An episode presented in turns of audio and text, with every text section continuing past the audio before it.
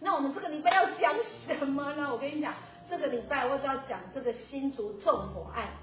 这五个字大家一定都非常的清楚。好，非常的清楚说，哦，怎么会这样？怎么连他的自己的妈妈、自己的老婆、自己的小孩，通通是因为一时在经营事业的理念就有点不同。好，然后最主要是这个地方呢，好像是可以都根的地方啊，但是他爸爸没有接受都根的条件，可是这个儿子拼命想都根。那他爸爸有说有把这个呃轮胎的轮胎行的店面都交给这个儿子管理了，然后他要做不做。然后我今天还看到，如果挺早的印象没有错，他说他本身好像是只是想要抽根烟还是怎么样，可不小心他的那个烟蒂啊掉在那里，就整个嘣就酿成大祸。好，所以其实我看到这个新闻呢，真的会觉得说啊。可以的话，我们还是得把自己的情绪控制好，然后平常有什么事情呢，一定要多沟通，才不会酿成这个问题。好，好，那有一个近期发生的，好像是一个孙女呢继承大笔的遗产，然后呢就遭阿嬷告上法院。好，为什么？因为孙女是爸爸唯一的继承人，可是这个爸爸呢过世了，过世了继承了股票跟存款，但是阿嬷呢？就是说，不是不是哦，伊的股票还是我的钱哦，不是伊的钱哦，啊那边要那办哈，所以就有这个财产争夺的问题哈，然后弄得亲人呢，阿嬷跟孙女也一起告上法庭这样子，好，所以呢，今天要讲的是什么？今天要讲的呢，都跟这两个新闻有沾上一点边，借由这两个新闻事件在讲的事情是，会看到这一些，比如说妈孙呐，为了财产争夺。好，弄坏了这个感情，还有这一个纵火案，这一家人通通住在这里，那也只是因为爸爸跟儿子长期下来经营理念的不同，感情的不睦，然后造成这些悲剧。好，所以今天要演示呢，跟大家谈的其实是跟大家息息相关，就是借名登记。如果呢两个人情投意合的时候呢，就可以借名登记；而如果呢情不投意不合的时候呢，老死不相往来的时候，哎，可能就会告上法庭，或者是大打出手，或者是鬼话把你扛起。好，那这样怎么办呢？好，所以今天要讲的重点就是，如果真的我们身边，包含我们自己，或者是我们身边的朋友，或者是我们周遭，我们周遭有朋友，好，他的家人，不管你只要有借名登记，那万一。产生争议的时候，没安怎，我可以也要针对了人家。今天就要一次通通让你知道。好了，那我们讲到这个借名登记，我们先让安律师来回答我们，什么叫借名登记？它的定义是什么？就是说，我们要抓借名登记怎么样的？可是我们感觉那个概念是很模糊的。那我今天赶快来请我的神队友来告诉我们一下，就是借名登记到底是什么？好，安律师，谢谢。好，那其实我们现在其实。现在有一些继承案件啊，其实有的时候可能爸爸会有一些财产可能留给小孩，小孩住，或者是说登记在小孩名下。那其实，在继承可能爸爸过世之后，其他的兄弟姐妹就觉得说，当初登记在这个哥哥名下这个房子，他觉得是可能是属于爸爸的的财产啊，所以他觉得说，爸哥哥要拿出来哦，拿出来可能大家分之类的。那这时候就会。涉及到说是不是借名登记的这个问题，刚好有这个最近有这个新闻，还有关于亲戚呃财产亲戚之间有关于一些财产的纠纷，我就是。顺道跟大家再讲一下说关于借名大家常常会觉得说，哎，这个东西是属于借名，那到底是不是借名的状况，就跟大家分析一下。那借名的部分其实是简单来讲，就是说房子是登记哥哥名字，可是实际上出钱的是爸爸，那这时候大家就必须要知道说这个是属于。所谓法律上所谓的这个，实务上所谓的这个借名登记的部分，嗯，好，好，那所以借名登记的原因有很多啊，比如说关于说躲避债务的部分，可能哥哥或哥哥在外面有有债务，可能他就觉得说，当时候他继承的时候就是说他先不要继承，那可是他他们当中有一个协议，就是说当这个房子卖掉的时候，这个这个钱要给他，所以先登记在其他兄弟姐妹的名下，类似这样的房。会避免去债主去做银行去做强制执行，会有这样子一个约定的这个状况。那另外就是说有共同投资的状况，像现在你如果你买房子超过三间，那比较去年来讲，呃，现在如果你到第三间，可能银行只愿意贷给你四成哦。哦，那对，那类似这样子，可能你想投资房地产的状况之下，有时候会找一些朋友去去挂名去当去买这个房子，那这时候也会涉及到建名登记的问题。那另外还有涉及到一些节税的问题啊。那大概诸如这些情况之下，就是你登记实际上登记 A 的名字，然后实际上出钱的是 B，好，那这个时候就是所谓我们实务上我们实际上我们常社会上才讲这个建名登记的这个状况。了解哦，所以大家对于建名登记应该有清楚了。还有没有其他一些我们常常见的例子，然后我们要小心的？好，来，安律师。啊，其实这个例子相当多了，所以我们举三个，因为中午的时间，我们举三个例子，大家可以联想一下，说身边有没有发生这样的例子，就是大概知道说是不是属于建筑登记的状况。第一个状况就是说，不动产登记在配偶名下，这很常见嘛。比如说今天我们常见的例子就是说，因为贷款的关系，比如说今天可能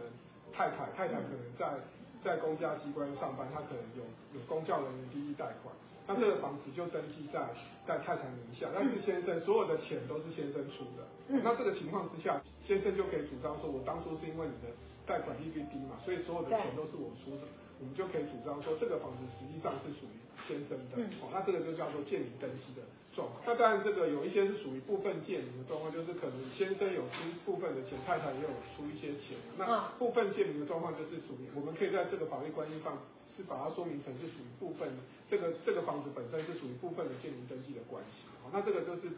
大家在个案上面可以去做一个讨论，就是说，如果我们现在讲的就是说，当这种状况之下，其实先生先生买的房子登记在太太名下，那这时候所有的钱都先生出，那这时候就是属于建名登记的这个状况。OK，对，好。那其实买股票也会涉及到所谓借名、借名的股、借名登记的这个股票，也就是说，今天就像我们今天这个刚平嫂讲的这个例子，就是这个阿嬷，其实她很会操作股票，用用爸爸的名字去去买。好，那当然这时候当然他他当然是希望，其实他那时候的想法应该是希望说，他年纪大了，用爸爸的名字去买，以后他的财产，啊，他这个买的股票就不会变成遗产。嗯，他没想到其实是他儿子先走了，那这个反而是他的股票就被被他其实不变成是跟他不不太熟识、不太往来的孙女拿走了，那当然他就会很气愤，说那这个是他养老的钱，那你现在怎么拿去继承？你也没来孝顺，就会类似这样的一个 状况。好，那我们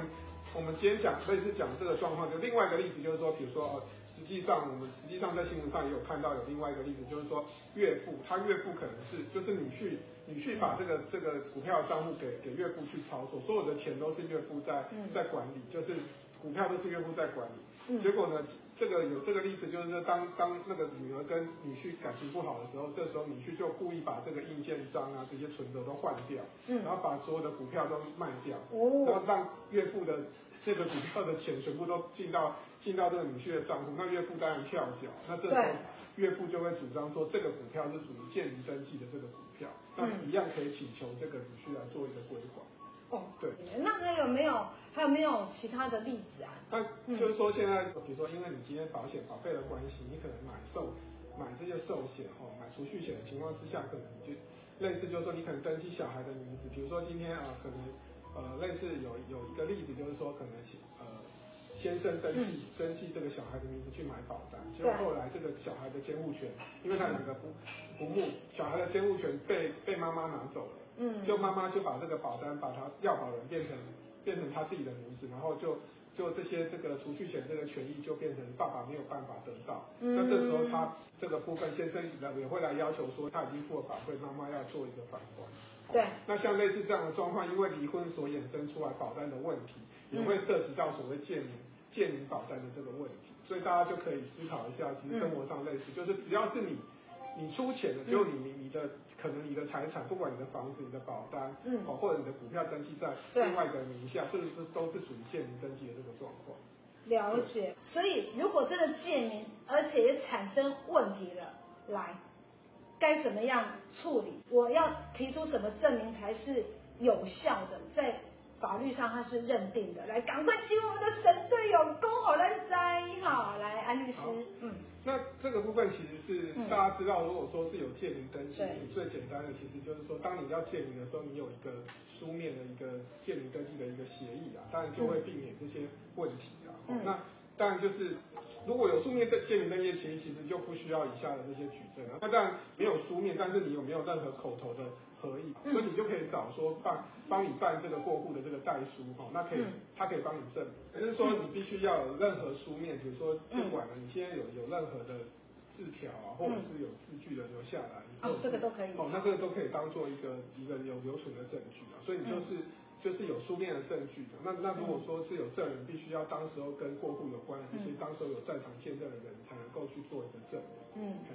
那我们再来就第二个就是出资证明。如果说今天假设哈，爸爸今天买的房子登记在在这个哥哥名下，可是所有的钱都是爸爸出的，那这时候你就可以提出说，当时候爸爸有出资的这些。证明好，那包括存折记录啊，或者是汇款单啊，去证明说当时候是有出资。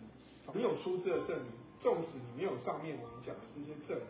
或者是合意的证明，你也可你可能用出资证明间接证明是属于建名登记的关系，有可能你在诉讼上也会对你会比较有利。那如果你今天针对房子的建名登记，嗯，你没有出资的证明的情况之下，对，你可能可以提出任何，比如说出呃收益的证收益。使用收益的证明，什么叫使用收益？比如说你有出租的一些证明，你缴了一些税单。哦，好，如果真的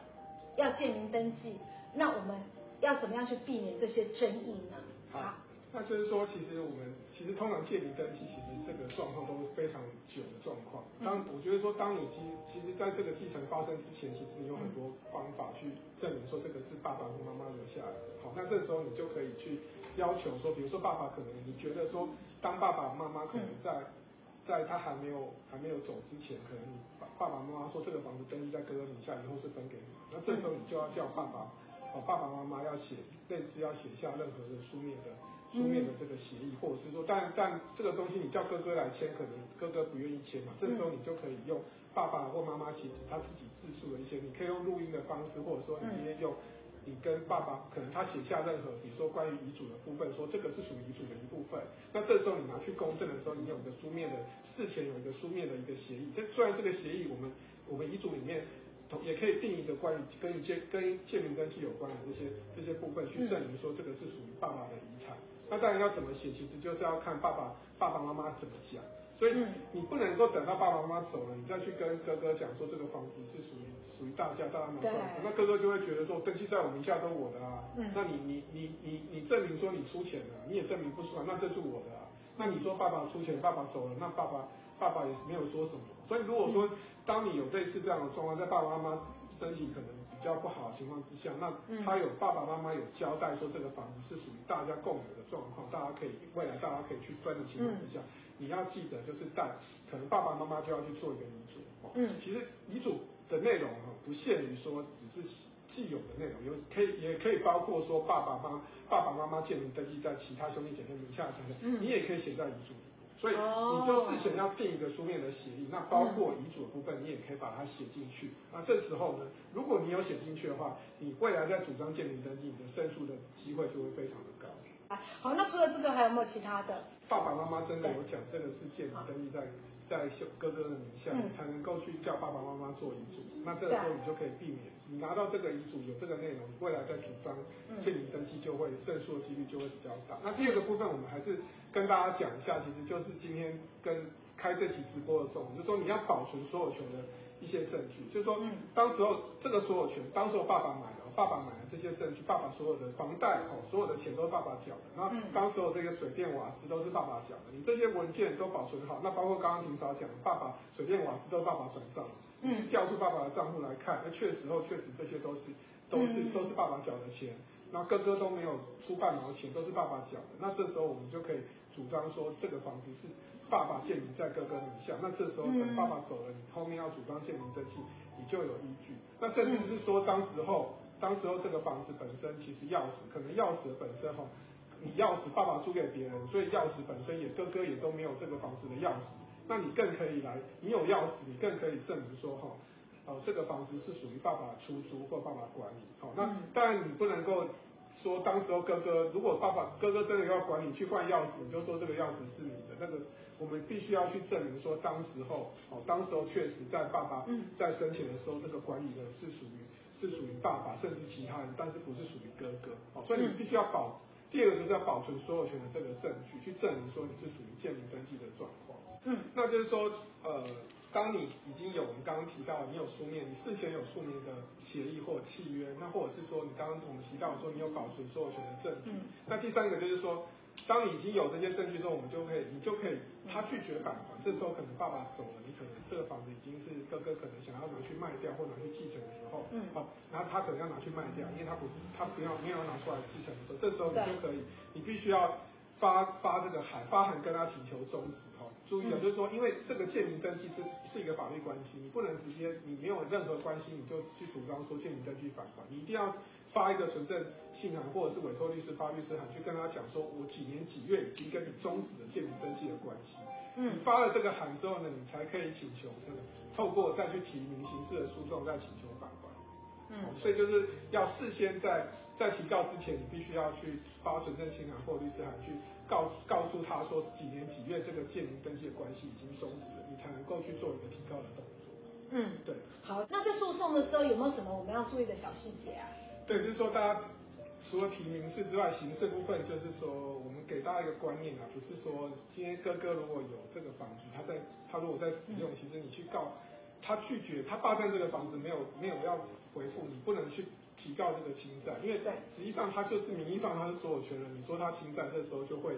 会有一个问题。嗯，那这时候我们就可以主张说，哎，其实他是违反了这个建民登记的这个。这个关系，这时候我们可以提告说他被行损，因为其实他跟爸爸之间的建名登记已经终止。好，那最后我们请安律师，因为其实今天讲的最主要就是讲建名登记，那因为这个现象真的很普遍哈，发生在大家的生活当中，哈，在大家的家庭里面，在朋友之间也可能会有这些建名登记的一个关系。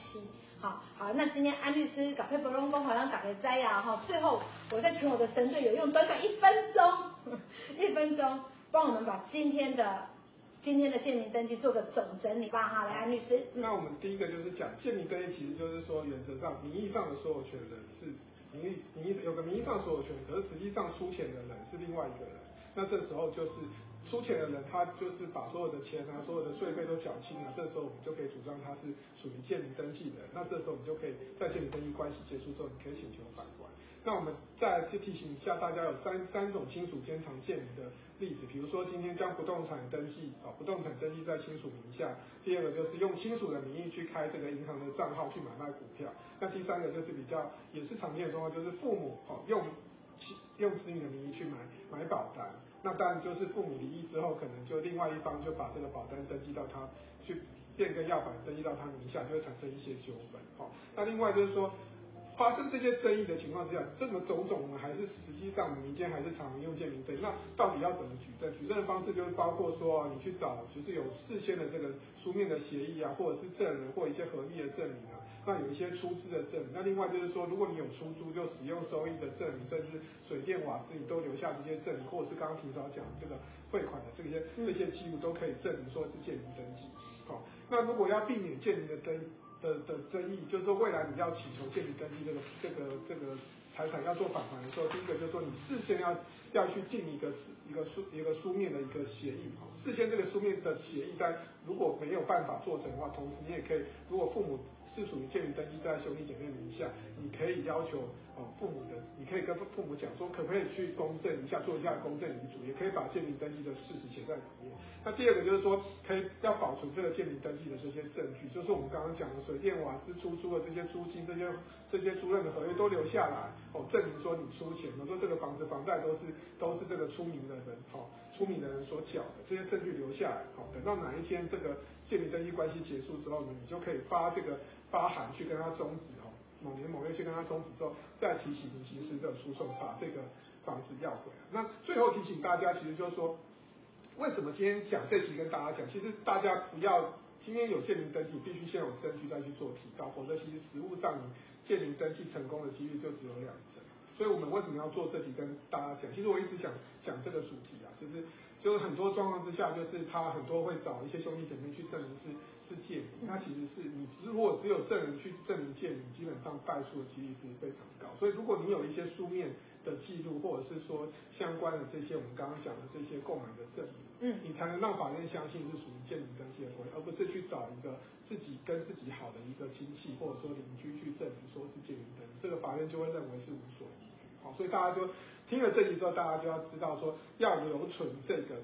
证明所有权的证据，你才有胜诉的机会，而不是就随便找几个证人，就说我那个谁谁谁哪一个三舅公啊，什么二舅妈可以证明啊，你去法院提告，然后讲了一堆故事。呃，法官问问的越多，其实你就输的越快，因为他就把所有的细节问完。我们最近前几周有一个，就把所有的人找出来，然后还说，哎，说六十几年就知道是借，然后就没有证据发，然后我们就问法官说，哎，我们可以继续问一下他有没有其他，他就说，他就说没有，你你可以不用问了。其实我们听到法院这句话就知道，其实对方的举证是非常不足的。所以说，我们律师的问证的方式，其实也可以间接推知法院的意思嘛。那所以就说。我们可以了解到这个过程，其实说，如果你只有证人，其实对你来讲，去主张借名是非常不利的。那你最好要有一些一些佐证，书面的佐证，或者说一些其他一些你有出资或者说使用者收益的证明，你才能够去要回这个这个房子，要回这个不动产，或要回这个保单。